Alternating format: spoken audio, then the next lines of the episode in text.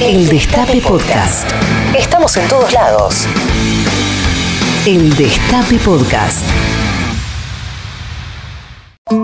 Oye obrera. Oye obrero. Deténgalos de chiquitos, que ya cuando grandecitos se parecen a los perreros. ¿Qué me contás? Tati Almeida, Charlie Pisoni y la voz de los que tienen algo importante para decir. En el Destape Radio.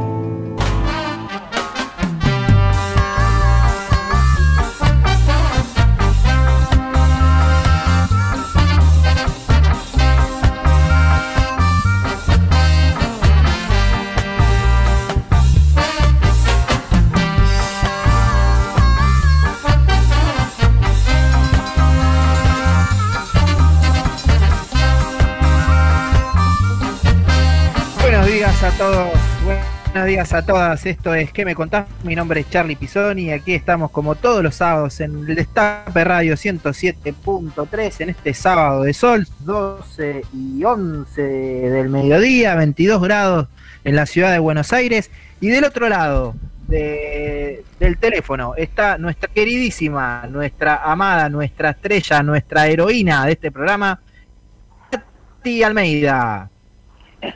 ¡Epa! ¿Cuántos piropos? ¿Qué tal, chicos? Buenos días a todas, a todos, a todes.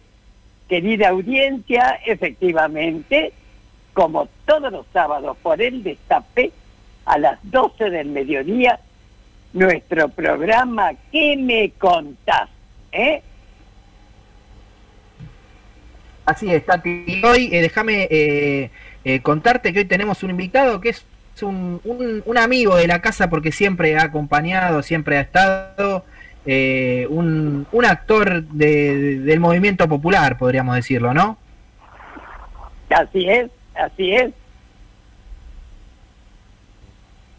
Juan Palomino va a estar con nosotros hoy, eh, acompañándonos en este programa de sábado de ¿Qué me contás? Y déjame darle la bienvenida a, a nuestra querida compañera eh, Anabela González. Buen día, Anabela.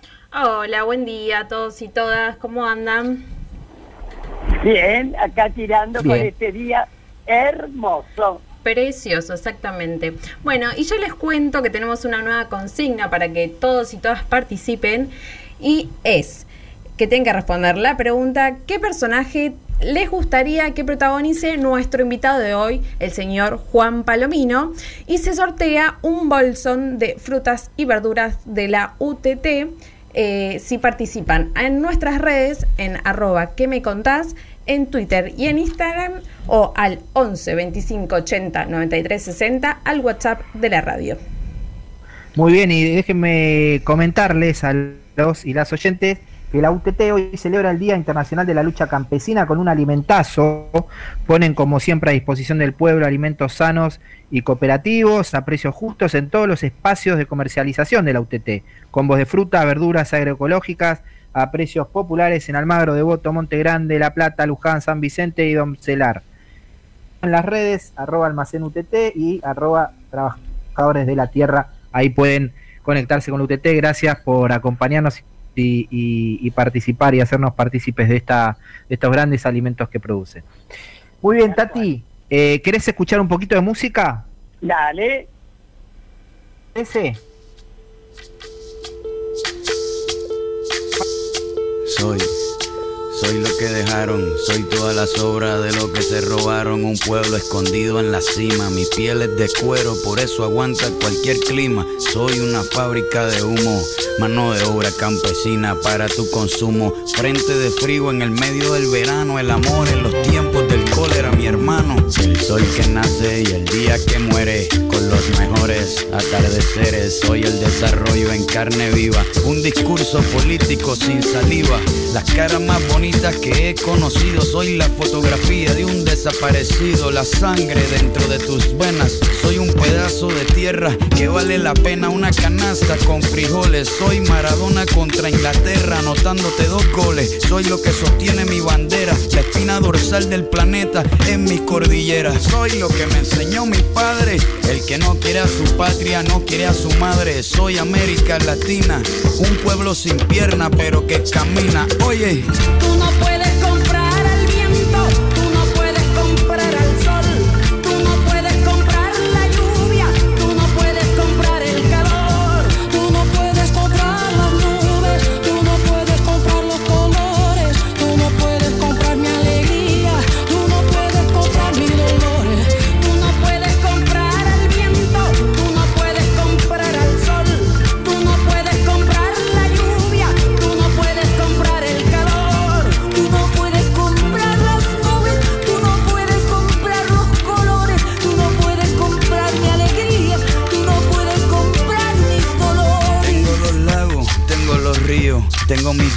cuando me sonrío, la nieve que maquilla mis montañas. Tengo el sol que me seca y la lluvia que me baña, un desierto embriagado con peyote, un trago de pulque para cantar con los coyotes, todo lo que necesito. Tengo a mis pulmones respirando azul clarito, la altura que sofoca. Soy las muelas de mi boca, mascando coca. El otoño con sus hojas desmayadas, los versos escritos bajo la noche estrellada. Una viña repleta de uva, un cañaveral bajo el sol en Cuba. Soy el mar Caribe que vigila las casitas, haciendo rituales y agua bendita. El viento que peina mi cabello. Soy todos los santos que cuelgan de mi cuello. El jugo de mi lucha no es artificial porque el abono de mi tierra es natural.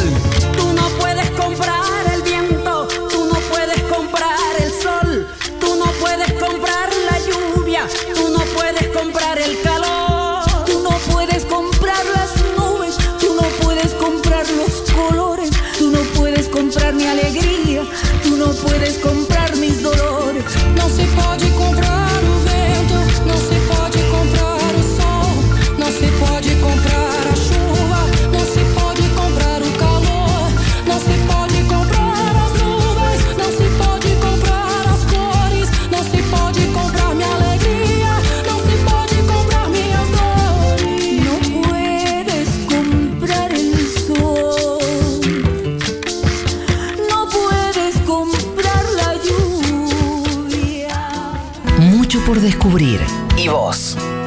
contás?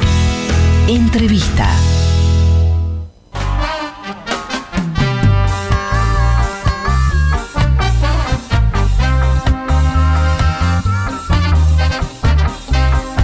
Seguimos en este sábado de ¿Qué me contás? Como todos los sábados aquí por el Estape Radio 107.3. Y hoy, como les decíamos, tenemos a un amigo, un compañero de invitado. Plata, es hijo de madre argentina y de padre peruano. Vivió toda su infancia en Perú y después del colegio secundario regresó a la Argentina. Estudió en la Escuela de Teatro de La Plata y a los 31 años hizo su debut en televisión con Alejandro Doria en Amores, en Telefe. Tiene tres hijos, Sofía, Aaron y Floriana. El invitado de hoy es Efectivamente. Palomino. Hola Tati, hola Charlie. ¿Qué ¿Me tal, mi querido? Un placer, un placer que estés en nuestro programa. Una Encantada. alegría. Por favor, una alegría y un honor estar eh, en el programa de ustedes y muy contento de escucharte, Tati. Muy contento de escucharte. Y pues mi hija Floriana creo que también la está escuchando allá en Río de Janeiro, que vive con su mamá. Bueno, Un saludo para ella. Gracias. así es. Escúchame, querido, sabés que nuestro programa se llama ¿Qué me contás? Así que nos vas a contar muchas cosas. Por ejemplo, que vos viviste, ¿no es cierto?, desde pequeño en una ciudad ah, hermosa, fascinante, Cusco, ¿verdad? ¿Qué es lo que es. más extrañas de allí? ¿Qué recuerdos tenés de tu infancia en Cusco? Fundamentalmente el Cusco es, como vos bien decís, una ciudad muy particular. El Cusco, que en quechua es Cosco, es el centro o ombligo de la tierra para los antiguos peruanos, los que comúnmente se llama la cultura tahuantinsuyana o la cultura quechua.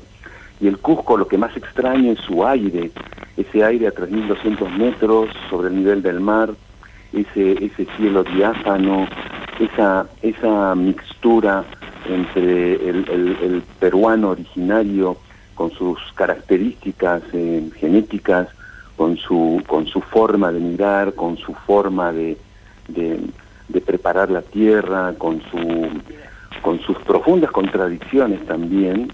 Y extraño, y, y- y- y digo extraño, porque tiene que ver con la memoria, ¿no? Dicen que la patria es la infancia.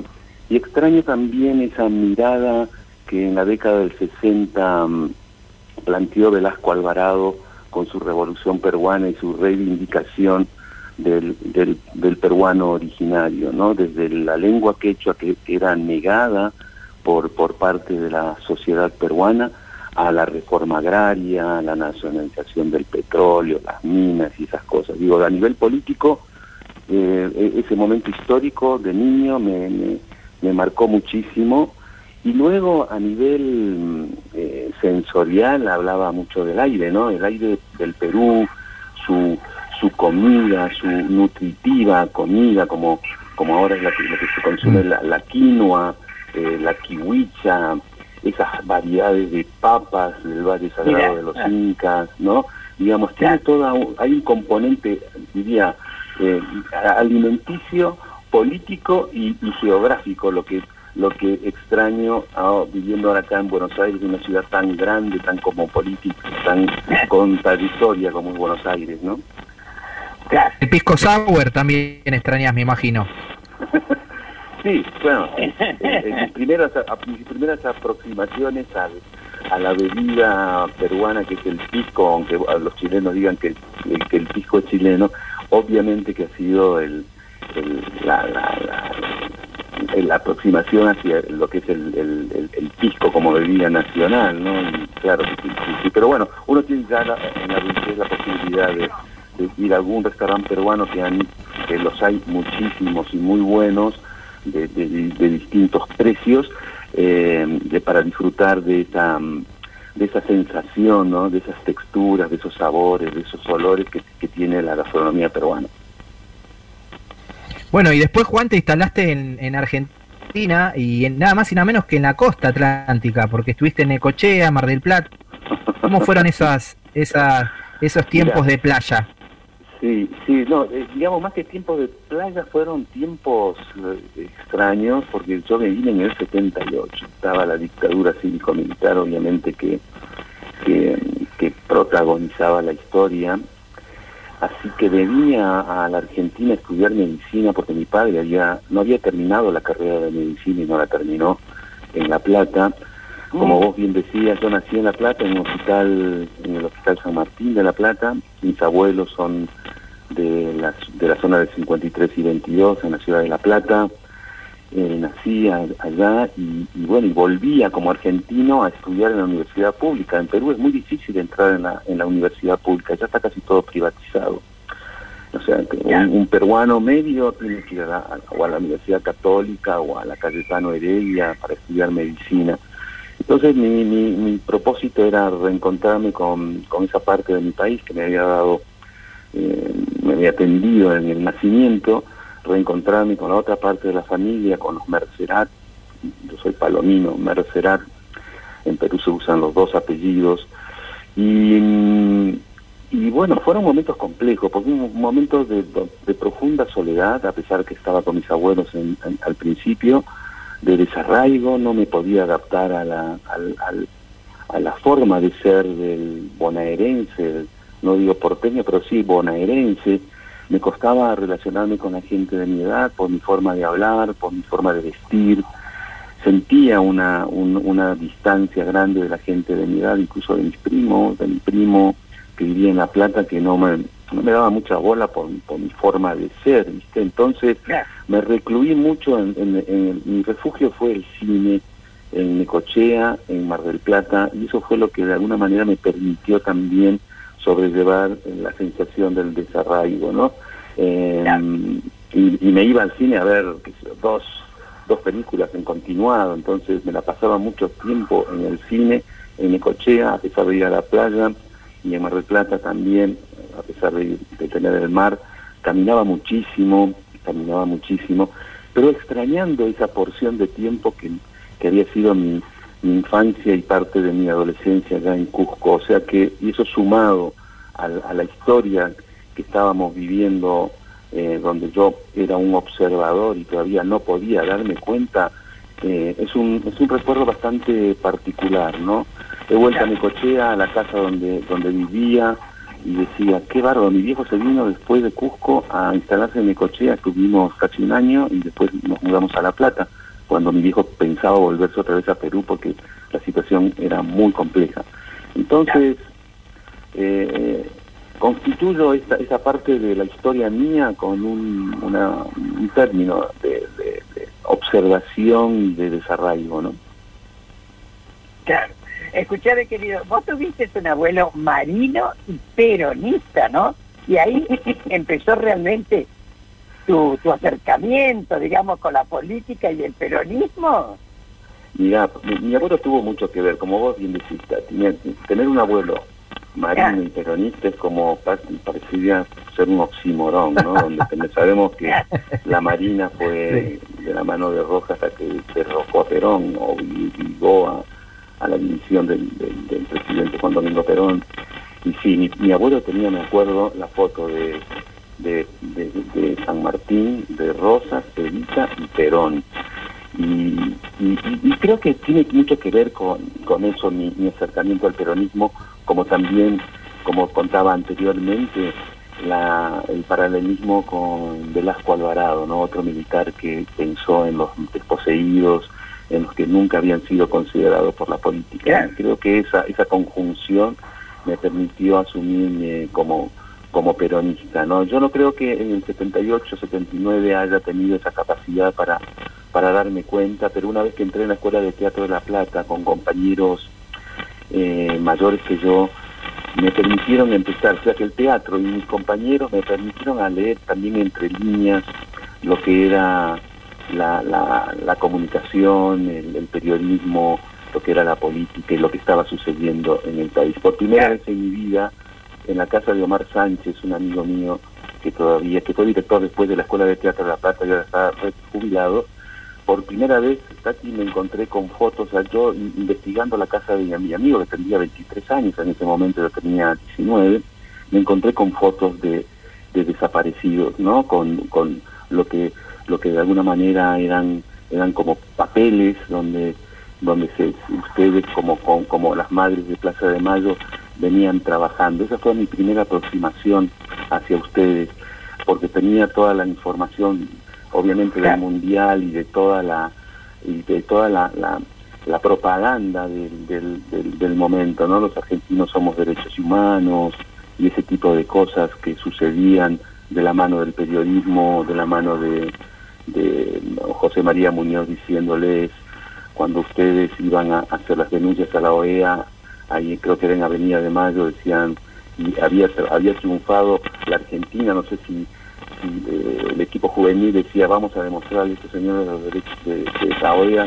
que los argentinos somos derechos humanos y condujeron esa marea de argentinos que festejaban el, el, el- el Mundial de, Japón que había ganado Maradona estaba en ese momento, me acuerdo, y, y, toda esa información la tengo, viste, muy, muy a flor de piel, por eso la, la recuerdo con mucha, con mucha certeza, viste, y, y- realmente creo yo que a partir de la escuela de teatro y a partir de mis 20 años empecé a, a constituir ya mi, mi diario, ¿no? mi, mi, mi forma de ver el mundo, mi, mi paralelismo con, con mi infancia en la revolución peruana, con el hecho del, del, del- del rol de un Estado represivo, de, de una civilidad acompañando esa, esa construcción del poder y de la y de la, de la oscura noche que se vivió en Argentina. Juan, vengámonos un poquito más para acá. eh, vos hiciste una amistad en una de las eh, que, que te tocó trabajar, actuar, con un personaje muy querido de la música argentina, un guitarrista impresionante que fue Papo Napolitano. Contanos cómo, cómo se forjó esa relación y, y- y si es verdad esa anécdota que, que anda circulando en torno a las motos, que es algo que les gusta a los dos. Mira, lo- la, ¿estamos, estamos, en la- ¿estamos ahí? Sí, Ah, bueno, bueno, porque sentía un tut, tut. Digamos, lo- la, la aparición de Papo en mi vida fue a partir de Carola Cassini, la serie que protagonizaba con Araceli González. Y Papo formaba parte de ese elenco.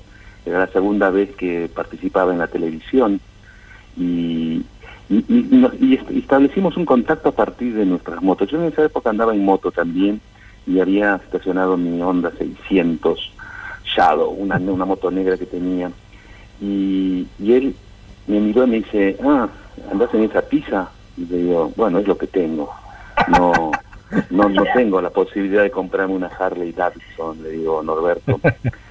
Eh, bueno, eh, sí, entiendo, me doy cuenta, pero bueno, a la que le gusta la pizza, que siga con la pizza. Y al otro día yo llegué en mi moto, estaciono otra vez la moto y el chabón viene así metiendo bulla, ruido, estábamos en el autódromo Galvez, ¿no? Y aparece con su motocicleta negra también, pero obviamente Harley Davidson, la estaciona al lado mío, yo me bajo de mi moto, estaba por bajarme y lo miro y me dice Harley Davidson. Ah, le digo, muy bien, qué linda moto. ¿Viste? Esto es una moto, no la pilla en la, en la cual vos andas. Bueno, digo, cada uno anda en lo que puede, ¿viste? Así que me la tiró al piso, me la tiró, me la tiró abajo, me la bajó. Y después ahí empezamos a construirnos, a construir una amistad muy grande, porque terminó la serie y, ya nos, nos veíamos con, con Norberto. No sé si, creo que tenía mucho que ver también mi, condición de, de argentino-peruano, pero me invitó, yo me había, estaba solo, mis padres se habían ido a Mar del Plata, obviamente hacía mucho, y, no la estaba pasando bien, estaba solo, eran los 90, ¿no? Los 90 donde uno, creo que hablar de política era un delirio para, para muchos, ¿viste? Eran, todos estaban con la pizza del champán y, la farandulización de la política. Y con Papo empezamos a construir esa, esa mirada, ¿no? De darle cierto, a pesar de que era un tipo bastante especial y apolítico, decía, ¿cómo puedes ser amigo del Tata Joffre? O sea, ¿dónde te une? esa, y si sos un tipo humanista, sos un tipo artista, digo, ¿cuál es el problema? Digo, pero este chabón forma parte de una mirada de construcción, pues que está en las antípodas de, lo que vos sentís, bueno, pero le gusta la, música. Y él no, no, no, no podía disociar, ¿viste? Él era, o él podría, digamos, disociar la política de, de la música. Entonces, y eso creo yo que fue como un punto de partida para después empezar a correr juntos en auto y, debutamos en el Supercar en el 90, verano del 98 en La Plata y ahí fue donde le dije que iba a ser el padrino de mi hijo y de mi hijo ni en pedo. Digo, dale, boludo, estoy sentado acá al lado tuyo en una butaca, en una Chevy, vamos a ir a 250 kilómetros por hora y yo te estoy, te estoy pidiendo que seas el padrino de hijo porque ahí, está Sabrina, que es la mamá de Aarón, y, viene a ver la carrera y digo, me parece que vos tenés que ser el padrino de mi hijo. No, no, no, no. Bueno, bueno, está bien. Voy a ser el padrino de tu hijo. Y largamos, terminamos la carrera, terminamos como décimo, después de, salieron como 30 autos. Y, la verdad que estaba tan emocionado, porque siempre de niño quería correr en autos, de verdad. Y, y, estaba llorando, ¿viste? Había terminado la carrera, nos habíamos despistado dos veces, habíamos tenido algunos problemitas de eso que suceden en los días de trueno en las películas y cuando íbamos al parque cerrado estaba la prensa, porque éramos los que, la nota de color de, la carrera, y, yo estaba llorando y le dije, ¿qué pasa, chabón, que estás llorando? Le digo, estoy emocionado, boludo, le digo, y agarra y me baja el visor del casco, me dice, bueno, seguí llorando que yo atiendo a la prensa, me baja el visor que era negro, y dice, vos seguís llorando, yo voy a atender a la prensa. Y, tenía esas características, ¿no? o sea, yo a Papo lo conocí más en el universo de los mecánicos, los corredores de autos, que en el universo de la música. Después, bueno, en esa carrera estaban estaba Peironel, Bob y chicos, habían ido a, apoyar al, Carpo y me dice me dice Michel Peironel, el baterista de Riff, me dice, escuchame una cosa, Juancito, este está loco por Papo, ¿no? Y me dice, pero vos estás más loco que él porque ni en pedo me subo a un auto de carrera con el, con el carpo. Me dice, bueno, está bien, yo sí. Bueno, te vamos a hacer un regalo. Me dice, te vamos a hacer un regalo. Viene un joven con unas stickers, ¿viste? Para poner el, tipo de sangre en la puerta del auto, todo, y me habían puesto, y me ponen en el auto así, truc, en la parte de mi, de mi ventana, me ponen Juan Crazy Palomino B positivo. Entonces le digo, ¿qué, te hicieron? Vos estás más loco que este, boludo. No. Así que el vínculo con, con Norberto Carpo Napolitano fue se construyó a partir de los de los de las motos y el universo de mecánicos, eh, ruidos de autos de carrera y, y eso, ¿no? Y después apareció en algún sentido la música. Queríamos hacer un viaje en moto juntos y hacer un paralelismo entre la ruta 66 en los Estados Unidos y el viaje en moto que hicieron en, que hizo el Che Guevara en, su momento, ¿no? Entonces mi idea era hacer un documental donde esos dos personajes, tanto Papo como yo, eh, íbamos por haciendo un poco el recorrido en moto hasta donde llegaron con la moto, eh, eh, Calica y, y el Che, y después hacer un recorrido desde donde parte la ruta 66, creo que es de Chicago hasta la hasta Los Ángeles y, y ver esos dos universos. Pero bueno, no, no, no lo pudimos hacer. Pero bueno, quedó como algo pendiente, ¿no? Que me, me interesaría poder volcarlo en una película o en un documental. Qué lindo, qué lindo recuerdo, qué simpático recuerdo con el Papo. Escuchame, querido, vos siempre, desde chico, decías que querías ser actor porque así vas a, poder hacer muchas cosas. Ahora, en realidad, ¿qué es lo mejor que te ha dejado la actuación, Pablo? Mira, lo que más, lo que más eh, me ha permitido disfrutar de la actuación es algo que no tiene que ver con la actuación misma, sino con la posibilidad de poder em, pensar y emitir una opinión con, cuando hay una cámara o hay un, un micrófono o hay un llamado telefónico para hacer una nota.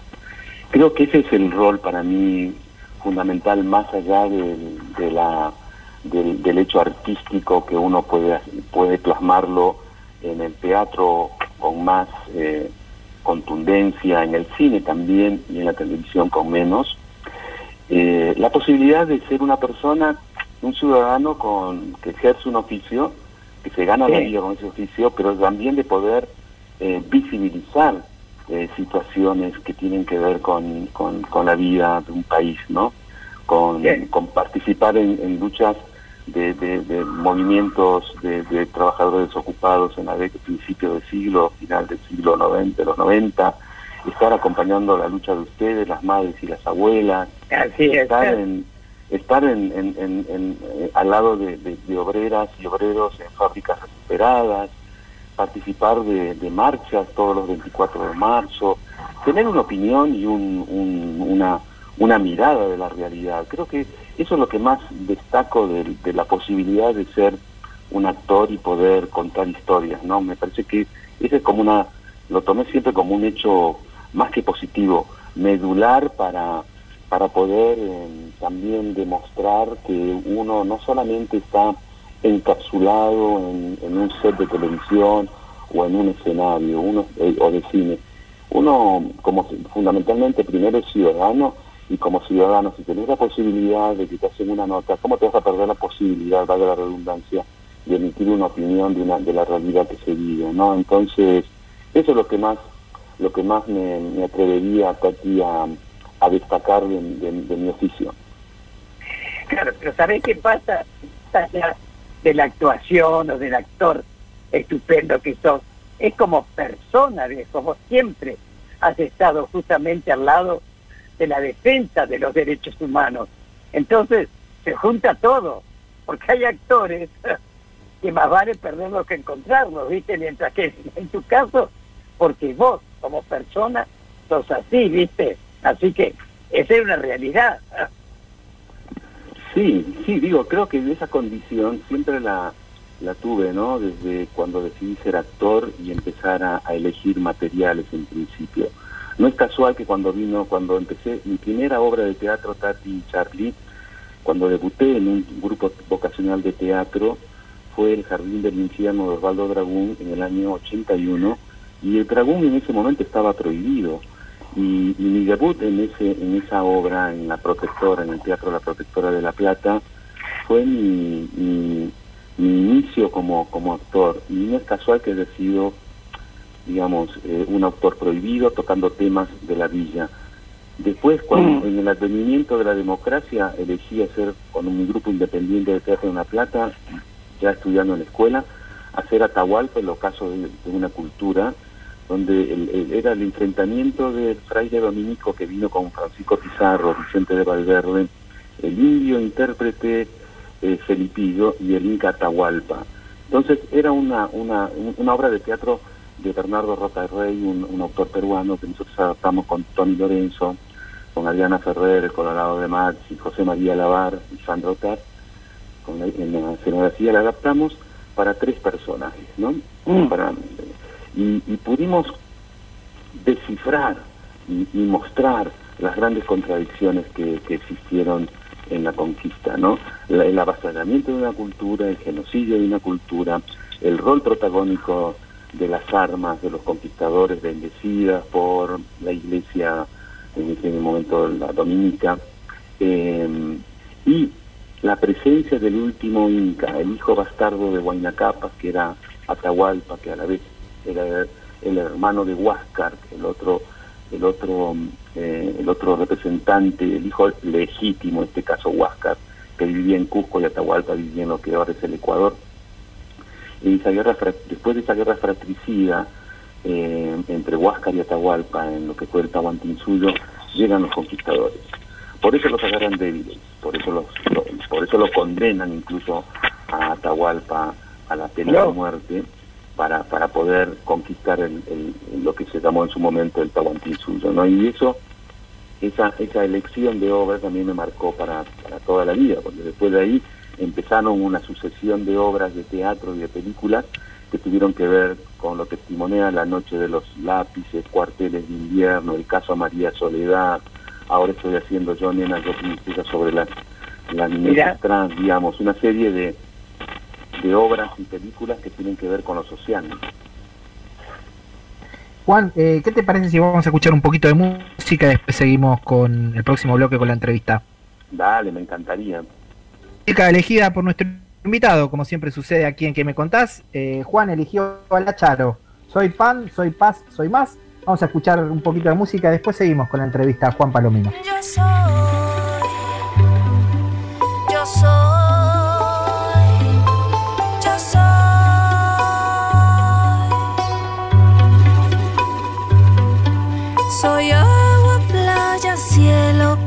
planta. Soy mar, Atlántico, viento y América. Soy un montón de cosas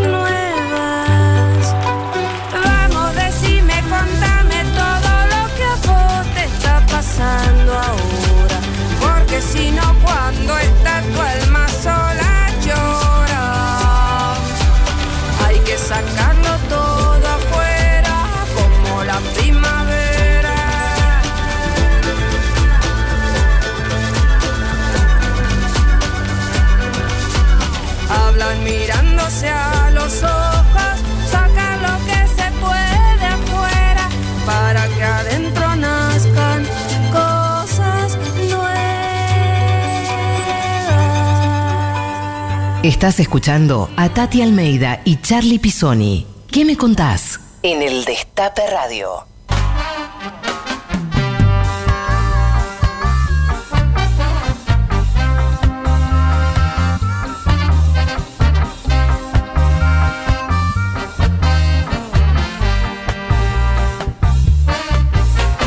Seguimos en ¿Qué me contás? Y, hoy con nuestro querido entrevistado Juan Palomino. Y te puedes comunicar a nuestras redes.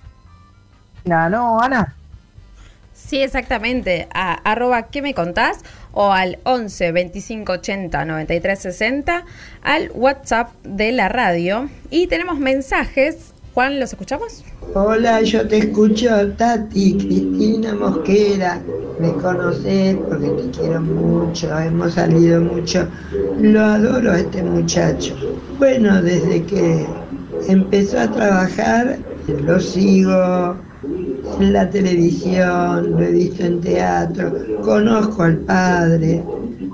Hermoso muchacho. Me encanta, ya no es muy. Somos todos más viejitos ahora. Un beso grande para todos. Por las temáticas que él aborda, eh, Juan Palomino quizás tendría que representar eh, a algún caudillo del norte como Güemes o eh, a través de Asensio Padilla mostrar la historia de Juana Zurduy. Eh, sería bárbaro que nos muestre, nos cuente la historia de esa manera. Este, con personajes que a él le gustan y que a nosotros también nos, nos- nos enseñaría un montón. Griselda de San Telmo, un beso a todos, a Tati y también a Juan y a todos. Muchas gracias a todos y todas por participar. Tenemos más mensajes en redes. Por acá dice, me gustaría que el compa Juan Palomino interprete al general Perón, a Juan, Juan Manuel de Rosas o a San Martín. Abrazo grande. Bueno, a Perón ya lo interpretó, así que Juan Manuel de Rosas lo piden bastante. También dice eh, Salta Violeta Rosas, abrazo grande. Seguí participando del sorteo de la, del bolsón de la UTT a arroba que me contás en Twitter e Instagram o al 11 25 80 93 60. Ahí está, ahí están los personajes que le gustan a los oyentes que vos interpretes, Juan.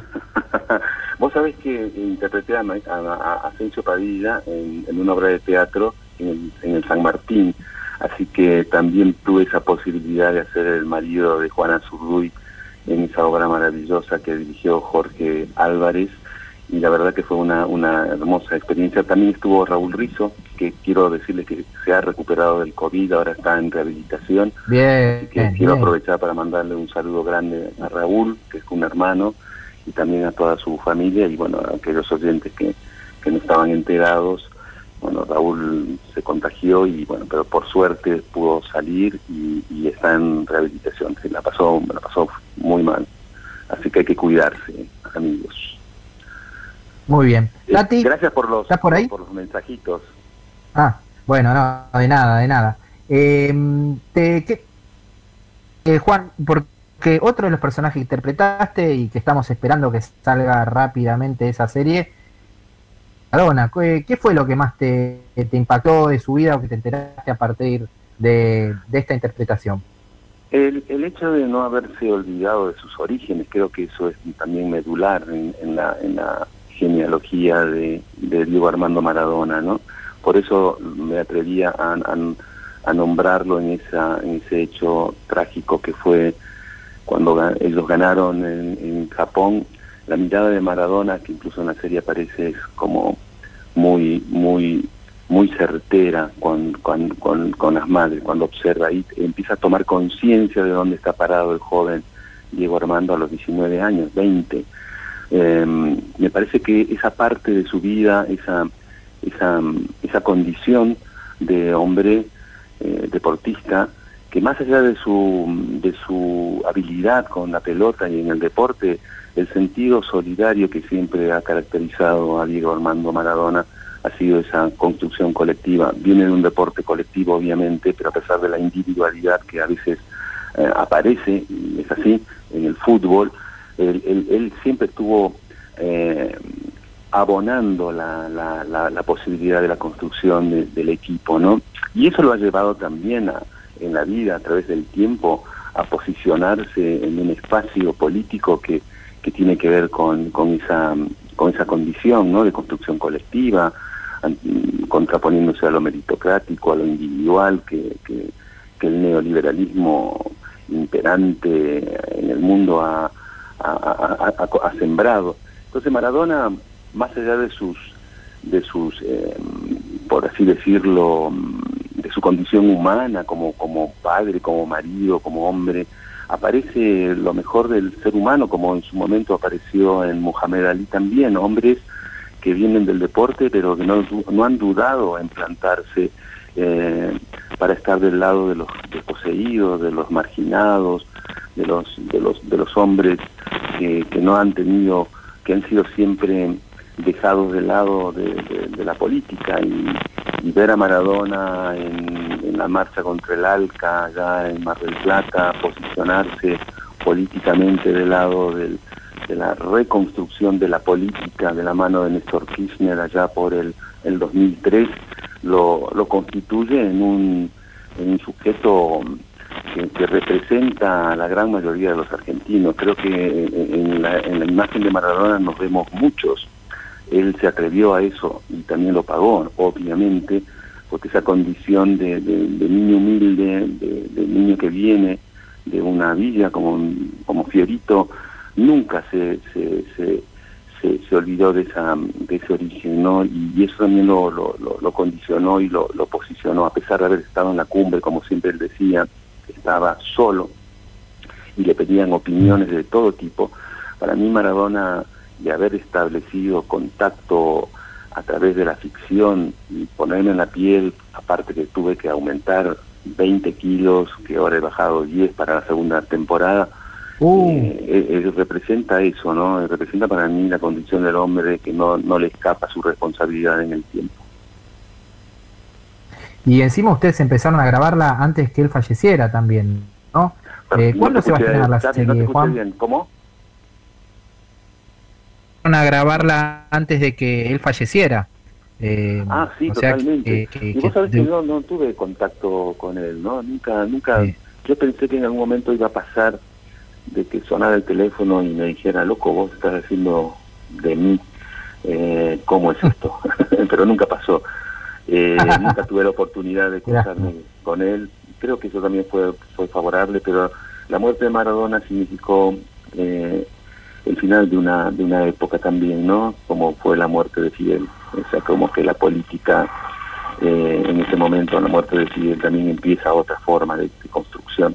Y la muerte de Maradona también me pareció que se me una parte de la vida, ¿no? Una parte de mi historia.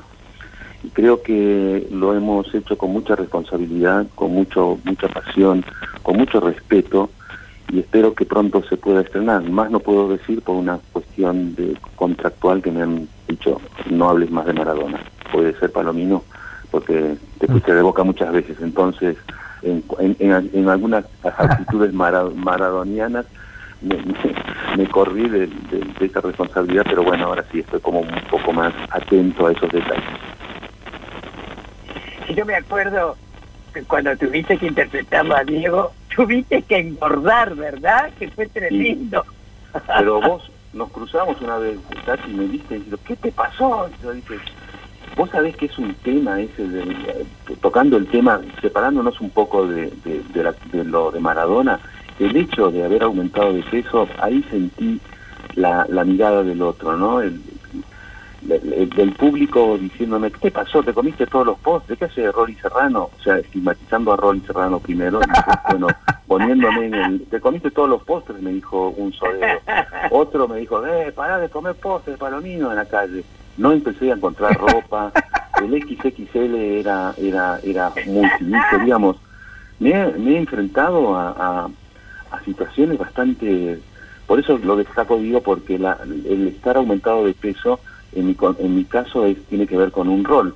Hay muchas personas que tienen problemas eh, eh, endocrinólogos, de, de, de- de- de tiroides o, problemas de corticoides o, o por la aplicación de corticoides o algún problema de salud. Nadie quiere, digamos, eh, estar fuera de estado físico porque obviamente se resiente la salud. En mi caso he sido controlado y sigo, sigo sigo teniendo control médico, pero digo, como la mirada del otro, te, nadie te quiere ver de una forma, ¿viste? Y en los actores y en las actrices pasa eso, como que una actriz que pasa los 40 años y no tiene determinadas características, determinadas medidas, están así. Y veo a colegas, a colegas varones y a colegas mujeres, que, que, que pesan, no sé, 50 kilos para, para que la cámara no los engorde y, bueno, y, y seguir manteniendo el trabajo o seguir manteniendo esa condición de galán, entre comillas, o de femme fatal, que espero que con estas, estos nuevos vientos los, las, las historias que se cuenten sean menos estigmatizantes hacia, hacia las características físicas de las mujeres y de los hombres, ¿no? Porque si no uno vive atrapado en esa, en ese, en esas medidas que, que aparentemente tener- tendríamos que tener, ¿no? Ojalá así sea. Espero, espero que sea así, deseo fervientemente, ¿no?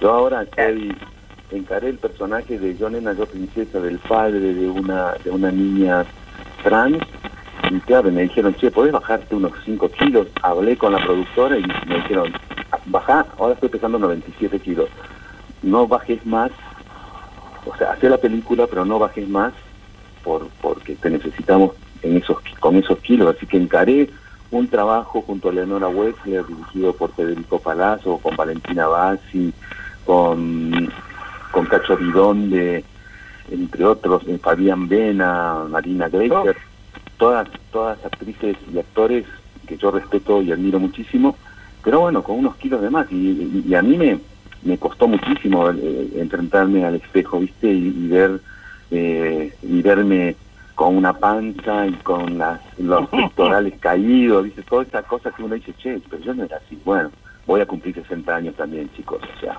tampoco tampoco creamos que todos somos, eh, nos las pasamos comiendo una lechuga y haciendo abdominales para tener una tabla de lavar la ropa en la panza. Digo, nunca fui, nunca lo hice, pero obviamente que pesaba 85 kilos, yo ahora estoy pesando 97, o sea, y llegué a pesar 110. Entonces, así, cuando nos encontramos aquella vez, Tati, en, el Sí. en Ale Ale, estaba en 105 kilos, ¿eh? Había Sí, bajado me unos cuantos kilos. Te juro que no te reconocí. Sí, sí. Si andan diciéndome, me sacó una foto con Eleonora Wexler, nos sacamos una foto parecía una bebé, que uno dijo, ¿qué le pasó a Palomino? ¿Se comió un fitito? Hijos de puta. No te perdonan una, te quieren, te quieren como en los 90, qué sé yo, o principio de, en, los en el 2000 y pico, qué sé yo. Pero bueno, son los gajes del oficio. Todo sea por el Diego. todo sea por, en este caso sí, todo sea por, por este hombre que nos dio muchísimo y que, que representa eso que, que, que mencionaba anteriormente, ¿no? El hombre a sus circunstancias que no, no le esquiva su- esa, esa responsabilidad. Totalmente, así es.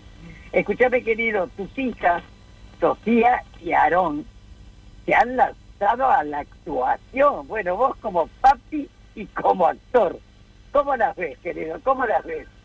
Mira, yo soy gran admirador de, de Sofía. Primero, Sofía tiene 30 años, es una, una actriz y una, yo diría que es una artista, porque Sofía dibuja, saca fotografías, eh, escribe, es actriz, vive de la actuación obviamente, da clases de teatro ahora a nivel virtual.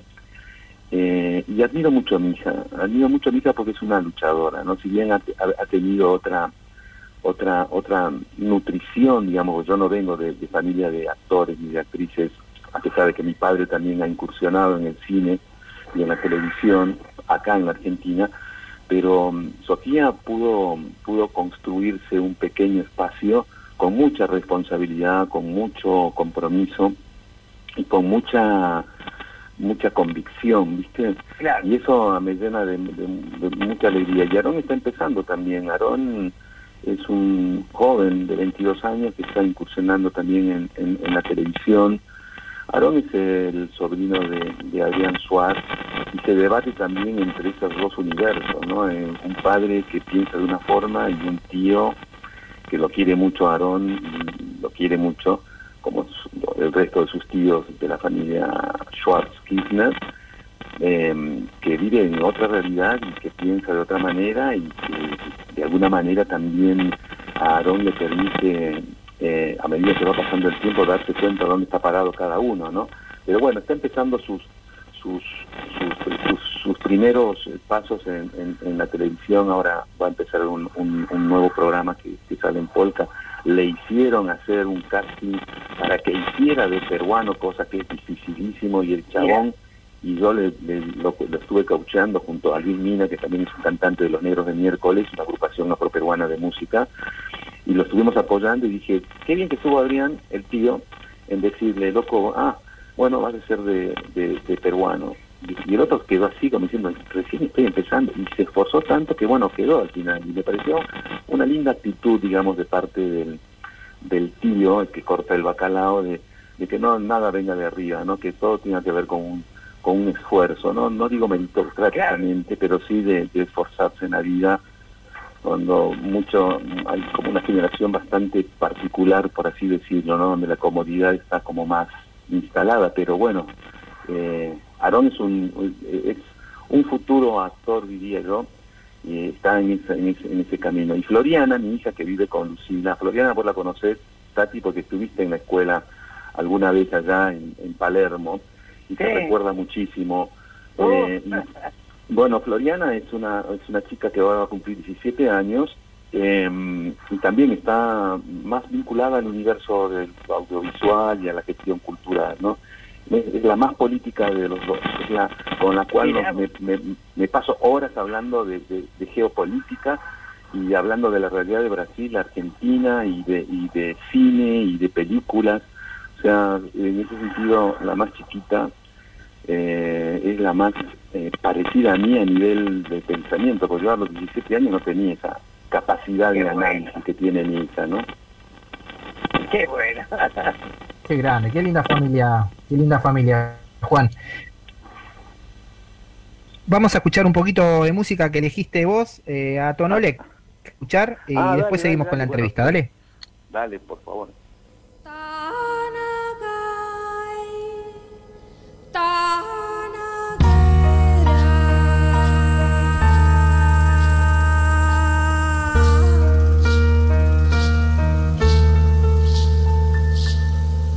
大那个大个。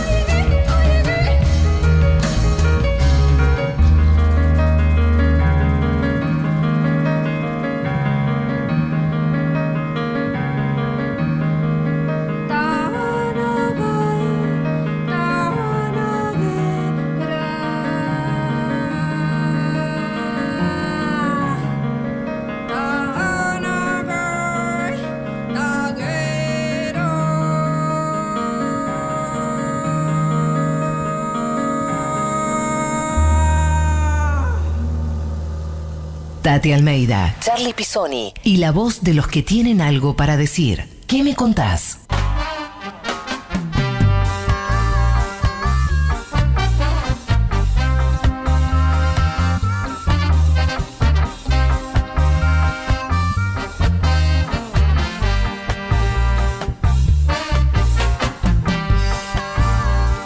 Seguimos en ¿Qué me contás?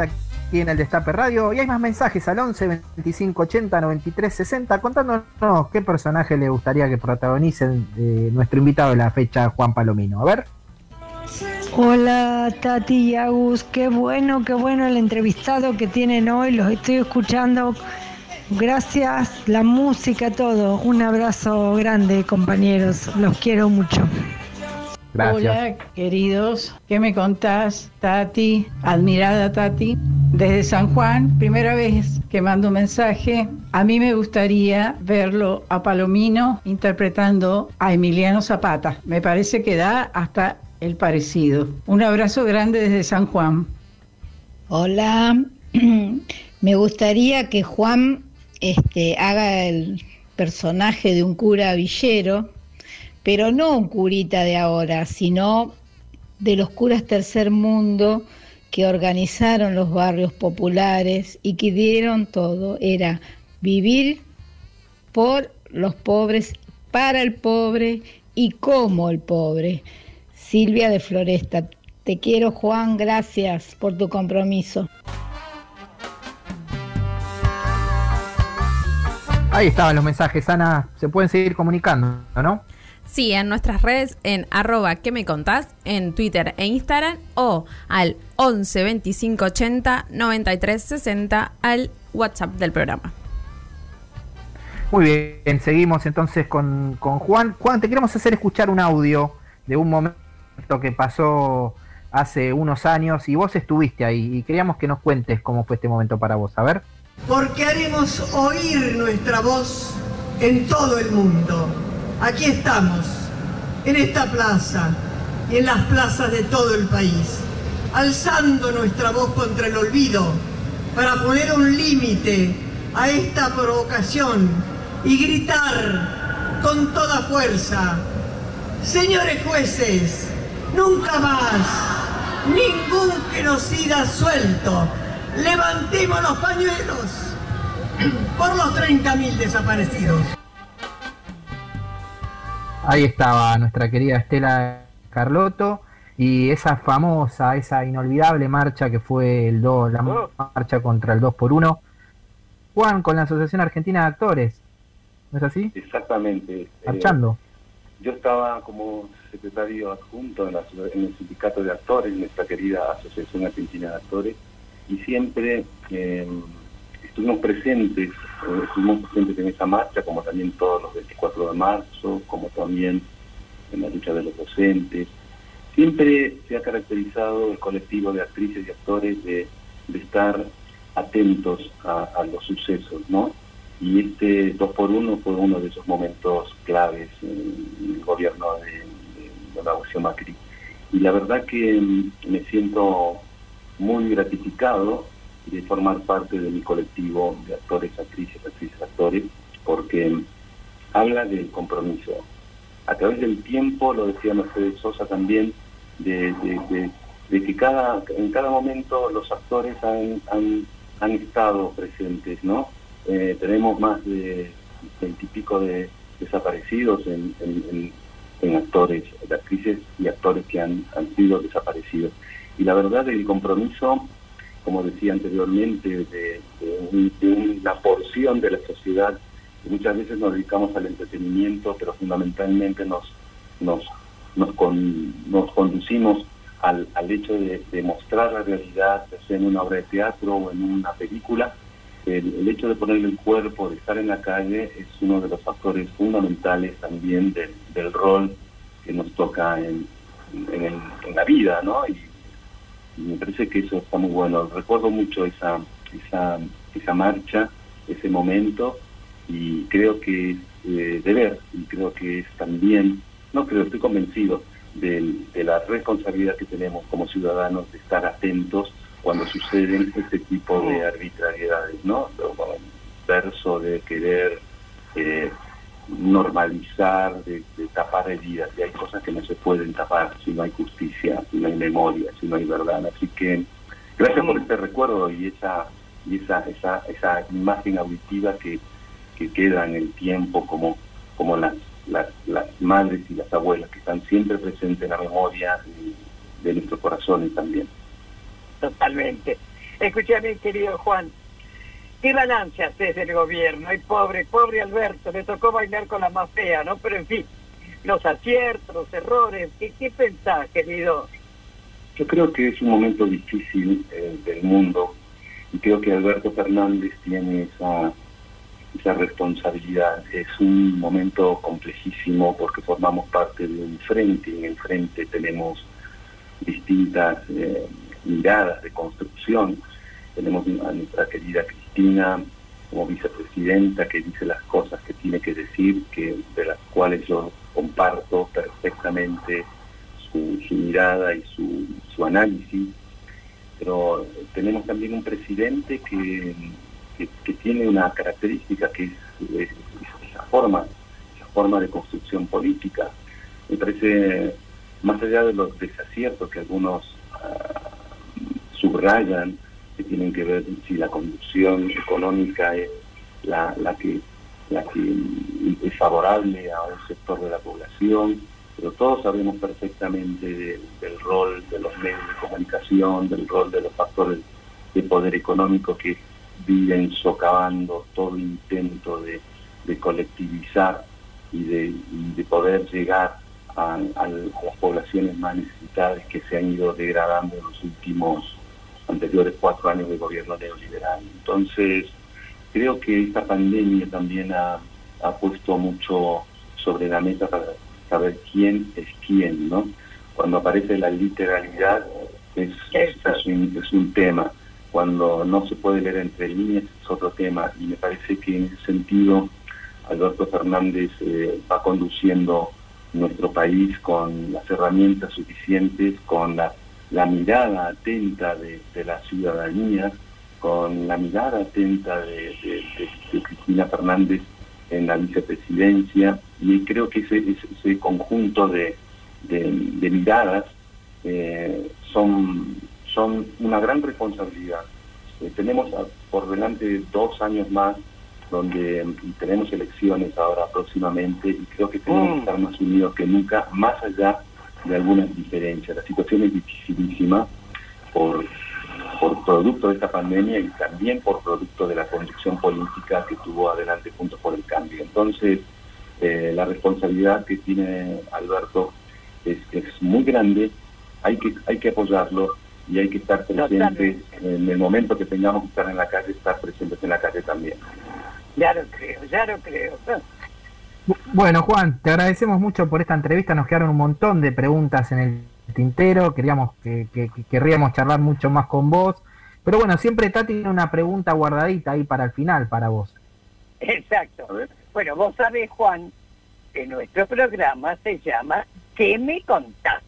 Entonces nos encantaría que nos contaras alguna anécdota, algo simpático o no, que te haya ocurrido y como decimos siempre, tener el privilegio que lo contás por primera vez. ¿Puede ser? Eh, sí, sí, sí. Yo creo que, que tiene que ver con, con, mi oficio, ¿no? Tiene que ver con el hecho de conocer el... el, el a ver, el, el marco mm, ge, geográfico es el África, eh, más precisamente es Angola, más precisamente es la frontera con el Congo.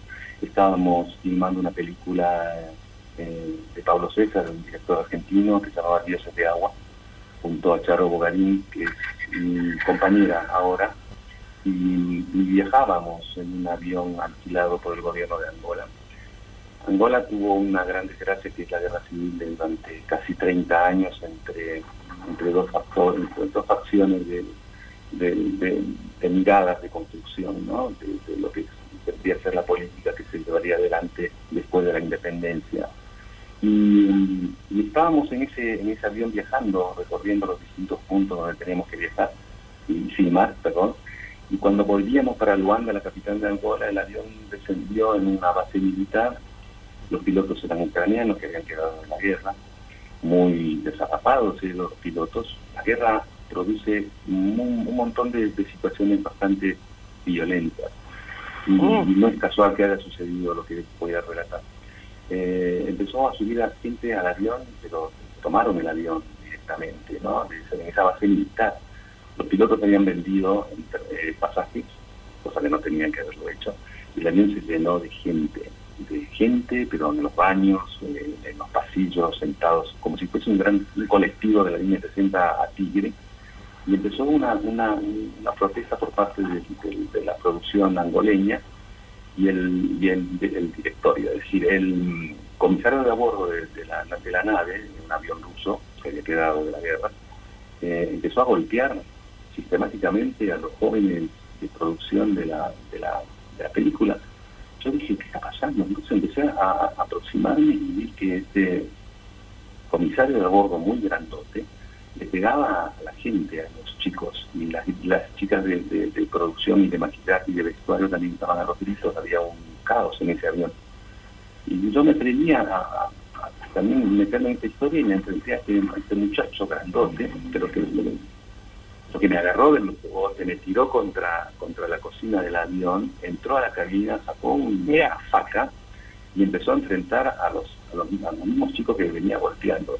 No tuve me- mejor idea con espalda quemada de colgarme del cuello de este hombre enorme, tirarlo para atrás, caerme, que se cayó arriba mío, pasaron por encima los, los otros chicos, abrieron la puerta del avión, el avión se detuvo, el avión venía carreteando y pudieron saltar la mayor parte de, de- de todo el equipo, después salió obviamente la nosotros fuimos al, al fondo del avión, salió Charo, salió el director, el equipo argentino, y me, pregunté, y me pregunté, y dije, wow, loco, estas, este tipo de situaciones son complejísimas, evidentemente cuando suceden, uno atraviesa la experiencia de, de la guerra civil que vivió Angola, ¿no? Entonces es- eso es algo que me quedó muy, muy, muy en la, en la memoria y, y- y el equipo angoleño después cuando estábamos ya en el hotel me decían, oh Juan, gracias por, por haber participado en esta, en esta, en esta batalla dentro de un avión, porque la verdad que si hubiese estado vos, el avión hubiese partido. ¿Qué pasaba? Habían caído tres aviones por, por este tipo de, de situaciones que, que, se, que, se, habían producido. Entonces, habíamos salvado la vida del equipo argentino, del equipo angoleño y de todos aquellos que se habían subido al avión que tuvieron que ser bajados porque ya apareció el ejército y sacaron a todos, quedamos solamente nosotros y volvimos a, a la capital de Angola, que es Luanda. ¿Qué? ¿Qué? ¿Qué flor, qué flor de anécdota?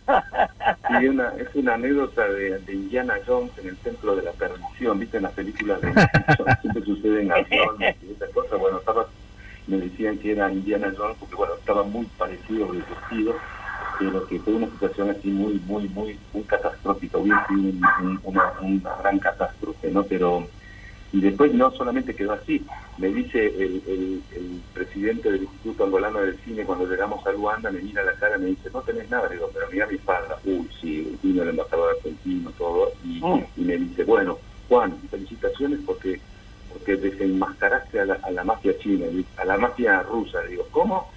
Y yo me imaginaba en el hotel donde estábamos parando, me imaginaba que iba a venir alguien silbando como en las películas de. Digo, me van a- me van a salir a cortarte la ventana. Buenísimo, Juan. Dice, el otro sueltito de cuerpo, de, de, de- desmembraste la mafia, la mafia rusa. Dije, no, no me puedes decir eso. Que. El embajador estuvo presente, obviamente. Pero bueno, ese, ese tipo de situaciones me pasan, como también pasó en, en, en, en Etiopía, que íbamos caminando con Charo, y se nos paran dos, dos personajes con sus AK-47 Kalashnikov, y nos apuntan, y Charo en, en su inglés les dice que éramos argentinos, bajaron las armas y empezaron a gritar, Maradona, Maradona, Maradona, Maradona. Y, y de repente el, el hecho de ser argentinos, relacionarlo con Maradona, nos evitó una situación bastante peligrosa. Qué grande, qué grande el Diego. Bueno, Juan, te agradecemos muchísimo por esta entrevista que nos diste en este sábado de sol. Eh, muchas gracias por, por acompañarnos, realmente. Exactamente, Juan. Gracias, Una gracias, gracias Tati querida, un abrazo grande, sabes todo el amor que siento por vos y por ustedes. Abrazo grande Charlie, y gracias a todos los que llamaron y, y pidieron, eh, tuvieron la gentileza de, de, de, de hacer esa semblanza a mi persona y a mi trabajo. Ha Muchas gracias, un beso un grande. placer, no, un placer para nosotros. chao, Gracias Tati, querido. Beso. Chao, chao. Un gran abrazo. Un gran abrazo, Juan. Nos vamos escuchando más música que, que nos, nos pidió Juan Palomino, La Portuaria.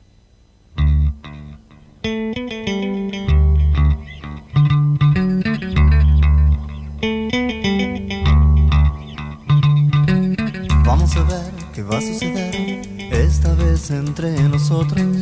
Vamos a ver qué puede pasar, dónde llegar, a dónde ir con tantas preguntas sin empañar los sentimientos, a dónde ir con tantas preguntas sin contestar.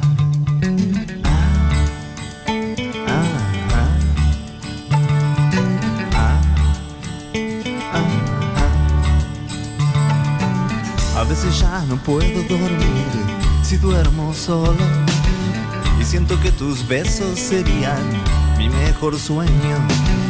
Entre el dolor y tus caricias, entre el amor y aquel mal trago, a veces digo no sé nada y a veces yo me ahogo a tu lado. El tiempo a veces es un gran amigo.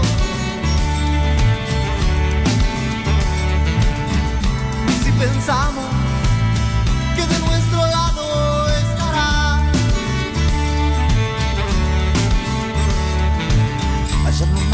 que te besé y ayer nomás te dije que yo quería luchar en contra de mi egoísmo, de mi dolor.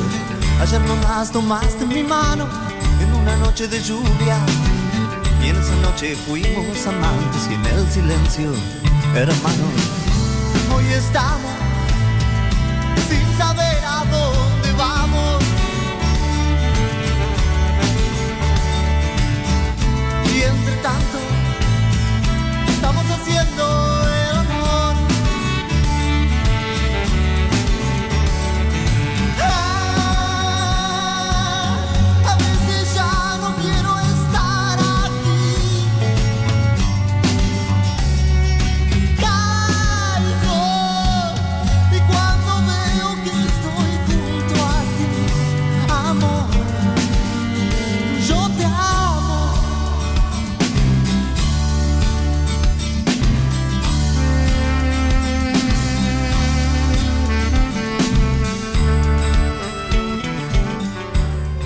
Bueno, seguimos con el programa y tenemos la ganadora del sorteo del bolsón de la UTT. La ganadora es arroba Marité Errante. Participó por Instagram. Así que Marité, te ganaste un bolsón de frutas y verduras orgánicas de la UTT. Sin saber a dónde vamos. Tati Almeida, Charlie Pisoni y la voz de los que tienen algo para decir. ¿Qué me contás? Lucharon por memoria, verdad y justicia. ¿En qué me contás? Les rendimos homenaje con voz propia.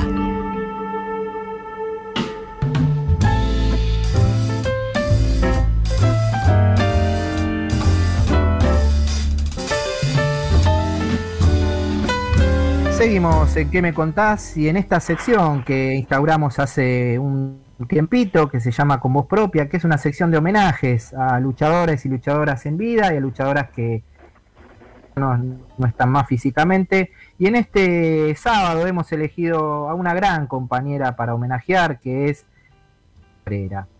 Fátima Cabrera nació en Tucumán el 13 de mayo de 1957. A los nueve años vino con su madre y sus cuatro hermanos a vivir a la Villa 31, lugar en donde conoció a Carlos Mujica. Incorporó como catequista en la Capilla Cristo Obrero con el equipo de catequesis y después comenzó a militar en la Juventud Peronista, en la agrupación Evita y el movimiento Villero Peronista. Cinco conoció al irlandés Patricio Rice como sacerdote en una capillita de Villa Soldati, también llamada Fátima. Para la liberación, junto al cura Carlos El Toto Bustos, a los sacerdotes y hermanos de la fraternidad Pablo Gas Mauricio Silva, Juan Y la hermana Marta. En agosto del 76 secuestraron al compañero Negrito Martínez, Guillermo Nelly. El 11 de octubre secuestraron a Fátima junto a Patricio y lo llevaron a Garaya Sopardo y después a Coordinación Federal. En la cárcel de Devoto y después tuvo vigilada. En cambio a Patrick lo trasladaron a la unidad 9 de La Plata. Del gobierno de Irlanda y a la campaña de su madre, salvar vidas, pero a Patrick lo expulsaron a su país. Entrar en 1984 en Argentina y a partir de ese momento nunca más se separaron. Continuaron conectados a través de cartas. Sus vidas se unieron definitivamente y se fueron a vivir a Venezuela, donde tuvieron dos hijas, Carlos y Amy. Más tarde tuvieron a Blanca en Argentina. Y hoy también Fati es abuela de Almendra. Militando, trabajando por la educación pública y popular en la provincia de Buenos Aires, en Cava y a nivel nacional. Los derechos humanos en FEDEFAM durante toda la democracia hasta que lamentablemente lo perdimos el 8 de julio del 2010. Fati es querellante en los juicios de lesa humanidad, trabaja hace 10 años coordinando la Tecnicatura de Música Popular de Madres de Plaza de Mayo, línea fundadora en la EXESMA, movimiento de mujeres y continuó en la Fraternidad Laica Carlos de Foucault, coordinando también el espacio interreligioso Patrick Rice. Escuchamos a una gran amiga de ella, de Silvia Márquez, homenajeando a Fátima Cabrera. Mi nombre es Silvia.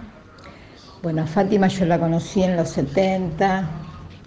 éramos miembros de, del movimiento, militantes del movimiento villero peronista, juventud peronista, montoneros. Bueno, obviamente la dictadura nos separó, pero después en el 2005, eh, en un homenaje en el Corralón de Floresta, donde también desaparecieron compañeros, encontré a Patricio y a Fátima y es como que uno recupera parte de su historia. Eh, son mis familias. Realmente volver a recordar y a, pensar, este, darme cuenta que pensábamos igual, seguíamos con los ideales de nuestros compañeros caídos, este, desaparecidos más que caídos, este, estaban intactos. Y eso realmente, Fátima tiene una fortaleza, un empuje en lo que fue la recuperación de la memoria de nuestros compañeros y seguimos luchando y ella también con, su, con el programa donde trabajó tantos años en nuestros barrios, en nuestros barrios. Agradezco eternamente que sigan las banderas tan intactas como en los 70. Eh, bueno, muchas gracias por, por poder recordar y homenajear a nuestra compañera que es un baluarte para nosotros. Igual que Patricio, que lo recordamos siempre. Un abrazo y 30.000 compañeros detenidos desaparecidos presentes. Qué lindo homenaje a Fátima, Tati estupendo. Vaya si es referente nuestra, Dios mío, como en la defensa de los derechos humanos. Además, Charlie, ese amor es una novela, ese amor divino hasta el último momento con Patricio. No, realmente es, es encantadora, encantadora. ¿eh? Bueno, vaya nuestro, nuestro reconocimiento aquí de esta gran luchadora Fátima Cabrera. Y Tati, te digo que nos estamos yendo, estamos muy, muy, muy retrasados, tenemos que terminar el programa porque después nuestro programa viene otro programa. Tal cual. que ya es el segundo, la segunda edición, un gran programa de Nico Esquivel que habla de turismo, de vinos, quédense. Eh, y después con toda la programación de El Destape Radio. Déjame despedir a quienes nos acompañaron hoy en la operación técnica Juan Tomala, en la producción periodística Anabela González, Belén Nazar, Caro Ávila, en las redes Caro Ortiz y en la producción general Lalo Recanatini.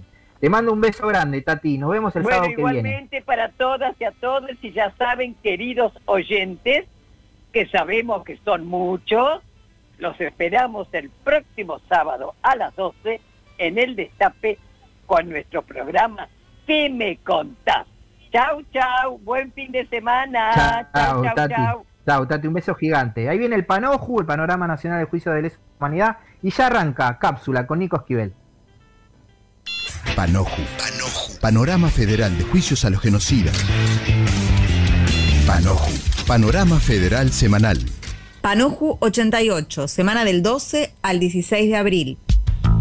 Novedades. Chaco. Resistencia. Caballero 3. Con modalidad virtual, el 12 de abril comenzó el juicio a ocho acusados del ejército, la policía y el Servicio Penitenciario Federal por secuestros, torturas y violencia sexual cometidos en el ex centro clandestino Brigada de Investigaciones, en la alcaidía policial y en la cárcel U7 entre los años 1974 y 1979. Salta. A partir de un pedido de la Fiscalía, el Tribunal Oral Federal número 1 ordenó la inmediata detención del excomisario José Manuel Reynoso.